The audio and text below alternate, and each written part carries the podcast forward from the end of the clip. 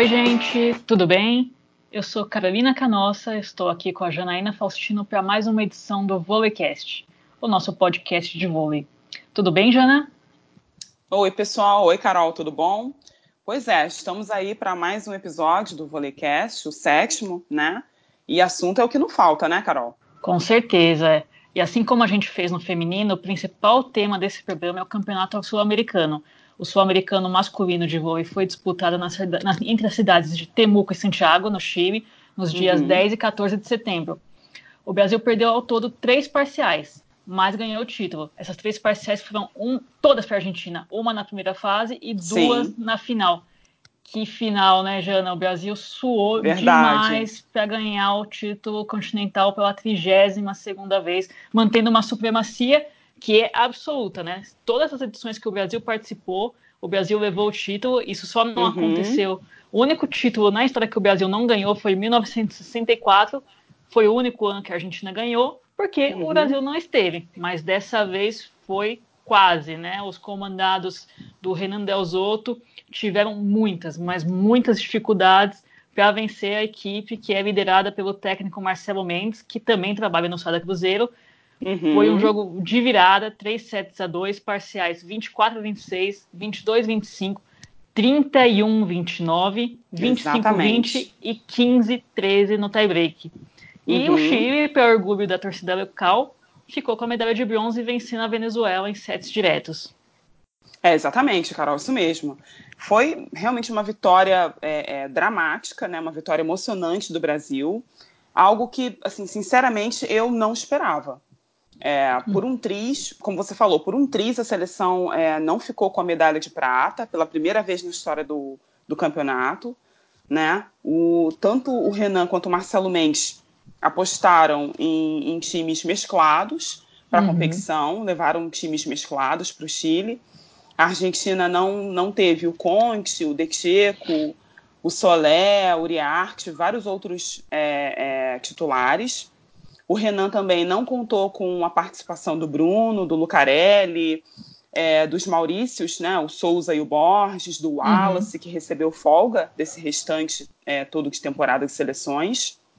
Então, assim, os dois técnicos apostaram em jogadores mais jovens, no caso do Renan, em atletas como o Matheus, é, o central, o Felipe Roque, oposto, que também teve um papel uhum. bem, bem decisivo no, no, terceiro set, na final, e o ponteiro Vitor Birigui.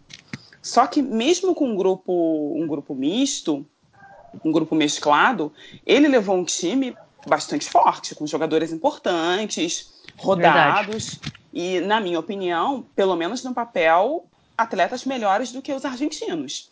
Entre eles, a gente, assim, pode citar, claro, o Leal, Douglas Souza, uhum. o, o, Isaac, é, jogadores extremamente rodados, experientes.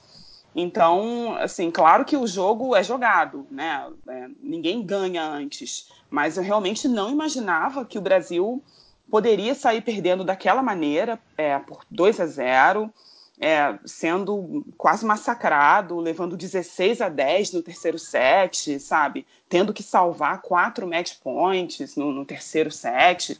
Então foi, foi dramático, foi, foi dramático e para mim bastante inesperado. É, eu não sei para você e para quem está ouvindo, mas essa final do Sul-Americano me lembrou bastante outro jogo recente de muito drama que o Brasil viveu, foi no mês passado contra a Bulgária no pré-olímpico. Sim. Uhum. A seleção também foi muito mal nos dois primeiros sets. E como disse o Wallace em entrevista recente para a gente lá no Saída de Rede, nosso blog no UOL, o Brasil pegou a vaca pelo rabo a partir do terceiro set, né? Verdade. Então a gente, a gente sabe que o Brasil é um time que remonta muitos jogos, assim como se diz em espanhol, né? Faz as remontadas, assim, uhum. é, que vira muitos jogos. Mas também acredito que tanto sofrimento nesse campeonato em específico contra a Argentina não era uma coisa que estava no script, não era uma coisa esperada por ninguém. Até porque Com certeza o Brasil. Não. É, como você mesmo disse, o Brasil já tinha vencido esse mesmo time da Argentina na primeira fase da competição, por 3 sets uhum. a 1. É, esses times também já tinham jogado amistosos é, recentemente também. E uhum. o que aconteceu na final é que o, a seleção teve muitos problemas no bloqueio, na recepção, que são dois fundamentos que já vem chamando bastante atenção pelo lado negativo ao longo dessa temporada. Verdade. E também houve muitos problemas no sistema defensivo. É, digamos assim que o desafogo foi que o Cachopa percebeu que o, Leão, o Leal e o Alan criam, quase criam um jogador novo, né? O Leão. Mas o Leal e o Alan, é, eles estavam virando muita bola e o Cachopa começou a mandar a bola para eles e, e, o Alan acabou sendo o MVP do torneio. Uma coisa muito Exatamente. importante para a carreira dele é, em termos de seleção, né? Uhum. E do lado da Argentina, eu acho que na hora que o Brasil começou a crescer, que o Brasil salvou aquele terceiro set, pesou demais a inexperiência e aí veio excessos de erros, né? Principalmente de saque. Sem dúvida, sem dúvida. Acho que eles sentiram muito. É, acho que o fato deles não terem conseguido fechar a partida ali no terceiro set deu uma. Meio que um balde de água fria, né? Acho que eles sentiram uhum. muito. É, o crescimento do Brasil. É, é, como você falou, Carol, exatamente o que aconteceu contra a Bulgária. Né? A Bulgária também sentiu quando o Brasil é, cresceu no terceiro set e foi toda aquela reviravolta. Acho que foi uma, é uma situação muito semelhante. E eu acredito que esse jogo é difícil é, contra a Argentina, esse jogo do Brasil, mais um, na verdade, né? Só uhum. mostra que a distância entre os dois países no vôlei tem diminuído de forma bastante significativa. É claro que a seleção brasileira desfruta de um, um prestígio internacional que a Argentina ainda não tem. Até, enfim, enfim, em função dos resultados, uma seleção é, tricampeã olímpica, tudo mais. Mas eu vejo é, os argentinos cada vez mais emergentes. Eles têm é, investido muito nas categorias de base, em centros de treinamento, é, uhum. têm crescido no cenário mundial, inclusive é, eles têm uma liga profissional bastante competitiva. É, vale lembrar, inclusive, que o atual campeão da Libertadores de vôlei, que foi aquele torneio experimental que eles fizeram aqui no Brasil uhum. na, na, temporada passada, com o objetivo de, de impulsionar o vôlei né, no, no continente, é, teve um, um, time argentino como campeão, o Bolívar, uhum.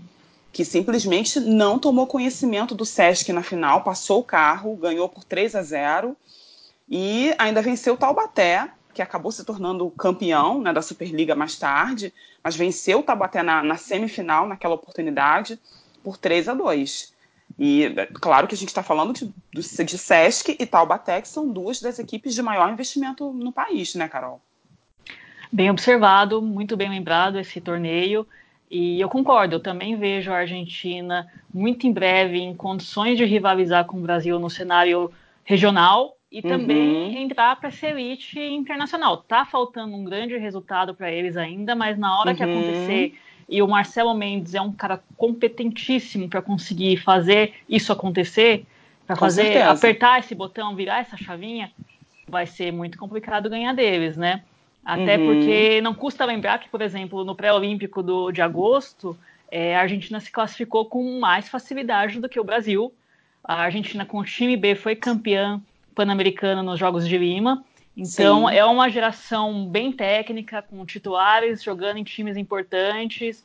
Uhum. É, e tem jogadores novos, assim, que prometem. Eu destacaria, por exemplo, desse time B da Argentina, o Matias Sanches, ex-levantador do, do Alves San Juan, que vai jogar no Sesc RJ na próxima temporada, vai ser reserva do Marlon a princípio. Ele uhum. tem 23 anos, é, ele é baixo, tem 1,75, né? Um, o padrão internacional é um jogador baixo, mas é um cara que tem muita habilidade, muita velocidade, pode compensar isso, né? Tanto que na final do Sul-Americano, o Brasil, o bloqueio do Brasil teve muita dificuldade para fazer a leitura do jogo dele.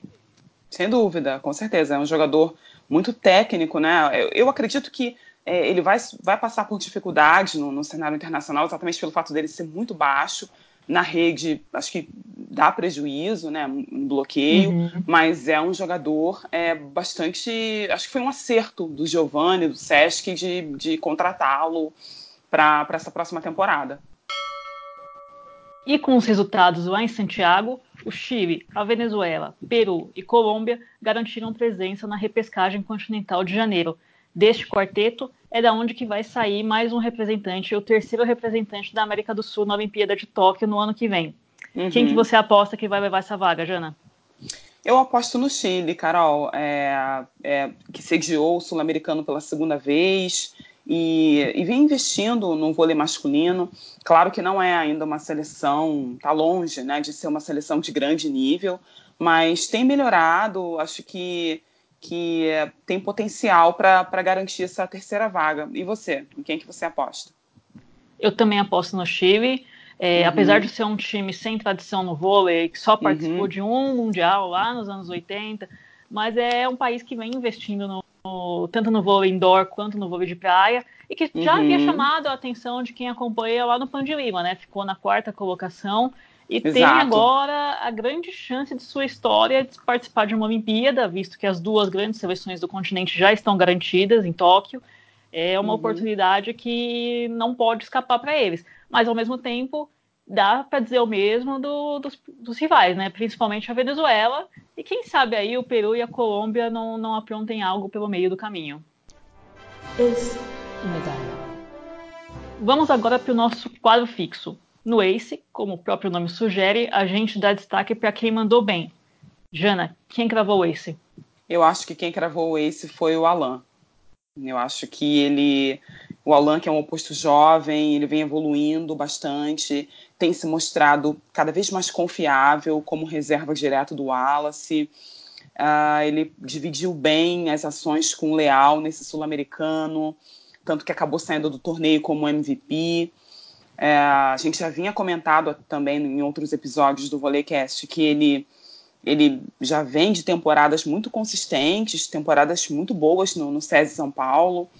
E hoje está conseguindo mostrar o trabalho dele na seleção principal. Eu acredito que o Alan cravou ace. E a medalha, Carol? Bom, quem tomou a medalha, eu, eu vou ser até um pouco repetitiva, porque eu já havia falado isso no, no nosso programa sobre o sul-americano feminino. Mas uhum. é que eu acho que esse assunto precisa de providências. A medalha no peito, de uma maneira ruim, quem tomou uma bolada no peito, é o calendário do vôlei. Diga uhum. para mim, assim, caro ouvinte, você mesmo, Jana, qual é a lógica da gente ter tantos torneios semelhantes num curto espaço de tempo, né? O PAN, Sul-Americano, é o uhum. Pré-Olímpico Continental. É, eu sei, eu sei que são torneios organizados por entidades diferentes, a Federação Internacional de Vôlei, a Confederação Sul-Americana, a ODEPA, mas é, essa disputa entre eles é péssima para os atletas que não têm tempo para descansar, para o público uhum. que acaba vendo times enfraquecidos, porque os técnicos são obrigados a dar rodagem, né, para não estourar jogador a um ano da Olimpíada, e uhum. para o próprio vôlei, né, que com times enfraquecidos desperta menos interesse da mídia. Então, eu me pergunto, será que não dava, por exemplo, para o PAN ser classificatório para a Olimpíada? É verdade, é, é, verdade. Se os caras não sentam e chegam a algum acordo em prol do esporte, parece que é todo mundo disputando a mesma fatia do bolo ao invés de sentar e trabalhar para deixar esse bolo mais interessante, vamos assim dizer. É, é muito complicado. Eu concordo, concordo contigo plenamente. Eu acho que é, falta um, um, olhar mais, sabe, um olhar mais responsável para essa questão. E eu acho também, a gente até falou sobre isso no outro, no episódio passado, é, acho que falta uma organização maior por parte dos atletas também, né, Carol? Uhum. É, os, os, atletas, a gente até, até observa, lê atletas reclamações pontuais, o Bruninho já falou, o Wallace também na entrevista que deu pra gente aqui no Saída de Rede também abordou essa questão, mas acho que falta uma organização, acho que faltam ações mais contundentes em relação a isso, né? E claro, a gente não pode deixar de falar sobre a Copa do Mundo, o último torneio desse calendário de seleções, que antigamente servia como classificatório para a Olimpíada, e está rolando o torneio masculino, o torneio feminino, né? O, a Copa do Mundo masculina é só começa só em 30 de setembro, né? Então o time do Renan, que foi campeão sul-americano, já voltou para Saquarema para treinar para essa competição. E uhum. é uma competição muito importante em termos de ranking e de premiação em dinheiro mesmo, né, Jana? É, é verdade. A Copa, a Copa do Mundo hoje é mais um atrativo né, para essas seleções, como você falou, em função do valor alto de premiação e, e por somar pontos para o ranking, que vai ajudar a definir o chaveamento nos Jogos Olímpicos no ano que vem. É, para a seleção feminina vai ser a chance de, de buscar esse troféu inédito, é, já que elas bateram, as jogadoras bateram na trave em 2011 quando terminaram em quinto lugar e ficaram de fora da última edição que foi no Rio, né? Então acho que vai uhum. ser um, um, um, torneio importante nesse sentido. Sim, sim. E, e, sem a Natália e a Tandara, porque a, a Natália está se recuperando de questões físicas e a Tandara está resolvendo problemas pessoais. É, o time comandado pelo, pelo Zé Roberto Guimarães é, tem, por outro lado, o reforço da Sheila e da Fabiana nessa Copa do Mundo, uhum. mas ainda está oscilando bastante, né? Foi o, uma estreia complicada contra o time B da Sérvia. O, o Terzic, que é o técnico da, da Sérvia, se deu folga, e deu folga para todas as titulares que ganharam recentemente o Campeonato Europeu, exceto uhum. para Bianca Busa, a ponteira. E Sim. mesmo assim, o Brasil só ganhando tie-break. Foi muita oscilação no ataque, na recepção, no sistema defensivo. É, claro, teve também questões positivas, como a capacidade de reação da equipe, de sair de situações adversas, o bloqueio uhum. que tem funcionado muito bem, mas ainda assim foi uma estreia complicada. Sim, sim. E já contra a Argentina, a seleção se, se portou melhor, praticamente passeou em quadra, é, teve uma performance mais segura, é, tanto no passe quanto no ataque. É, o bloqueio, acho, voltou a ser o grande destaque. É, ao total foram 17 pontos marcados só de bloqueio né, contra a Argentina. E já o jogo contra a Holanda foi um balde de água fria, né, Carol? Uhum. Acho que a gente também tem que dar méritos à seleção holandesa, que jogou absurdamente, venceu por 3 a 0 com autoridade, é, a defesa funcionando muito bem, é, o ataque, é, a, inclusive a recepção, que sempre foi o calcanhar de Aquiles da Holanda, com a, com a própria é, Bus, né, que jogou aqui no Sesc, no Sesc Rio. É, eles, a Holanda sempre teve uma, uma, uma, linha de recepção muito fraca e uhum. no jogo é, e nesse jogo funcionou super bem. É, tudo bem, contou com, com o saque brasileiro que foi muito muito inofensivo. Ineficiente, né? Exato, uhum. exato. Mas a Holanda jogou, fez um grande jogo, foi superior em todos os fundamentos. Já o Brasil teve muita dificuldade, como a gente está falando, no ataque, no saque, o bloqueio, foram acho que quatro pontos só, sabe? É... O bloqueio especificamente nesse caso não funcionou, né? Pois é, sabe? Até, até as, holandesas, as holandesas bloquearam mais, acho que se eu, me, se eu, não me engano foram sete pontos de bloqueio.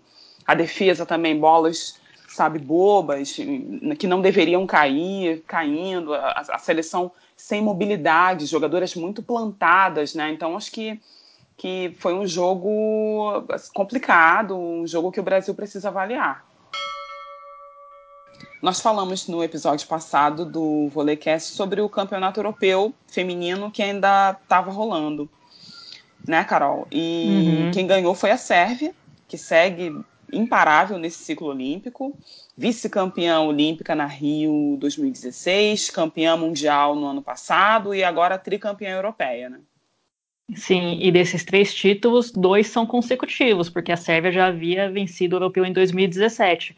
Uhum. Ou seja, neste ciclo olímpico de Tóquio, não teve para ninguém na Europa a não ser a Sérvia, o que é muito relevante, né? No caso específico Bastante. dessa edição 2019, a final foi contra a seleção turca, que vem numa linha muito antecedente também nos últimos anos, que estava uhum. jogando em casa com uma torcida impressionante, 10 mil pessoas empurrando a equipe, mas uhum. mesmo assim não, isso não foi suficiente para superar a Sérvia, que mais uma vez teve como destaque a oposta Boskovic, que é uma jogadora excepcional, fez 23 pontos na decisão, foi MVP, justíssimo.